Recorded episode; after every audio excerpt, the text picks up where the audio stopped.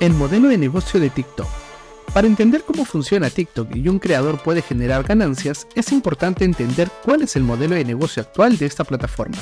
Debes prestar atención porque con esto podemos resolver todas las dudas que se pueden presentar a futuro y entender el rol de una agencia, un creador de contenido y el rol de cada usuario que consume el contenido de TikTok Live. TikTok Live creó su propia moneda, Coins.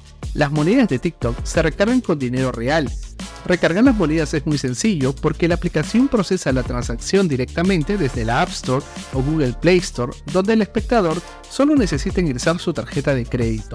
Es importante precisar que las monedas tendrán distintos precios establecidos según el país y la divisa. Por lo general las aplicaciones mantienen un precio estándar que cotiza el dólar a la moneda local en cada región. Por ejemplo, 100 monedas en App Store tienen el valor de recarga de $1.40 es la más cara por el impuesto que se paga a Google Play Store y a Apple.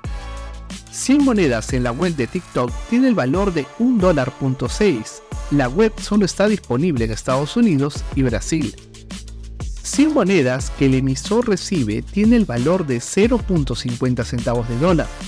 Ese es el valor que hoy tiene para los creadores de contenido. 50 centavos de dólar que el emisor cambia monedas son 50 monedas cambiar es más económico que recargar.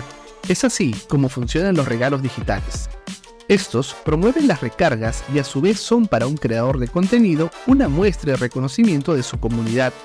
Un buen contenido será recompensado con regalos que a su vez mueven las transacciones dentro de la aplicación, beneficiando no solo a la plataforma, sino también a los creadores con ganancias significativas.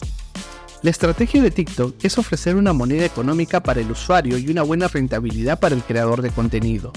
Si bien no es el 100% de la recarga total que hace un usuario, debemos entender que TikTok creó la plataforma y sin contar los gastos operativos, el margen que queda para el creador de contenido es mucho mayor a otras plataformas que existen en el mercado, sin contar con el tráfico de usuarios reales y un algoritmo que garantiza a un espectador para cada contenido.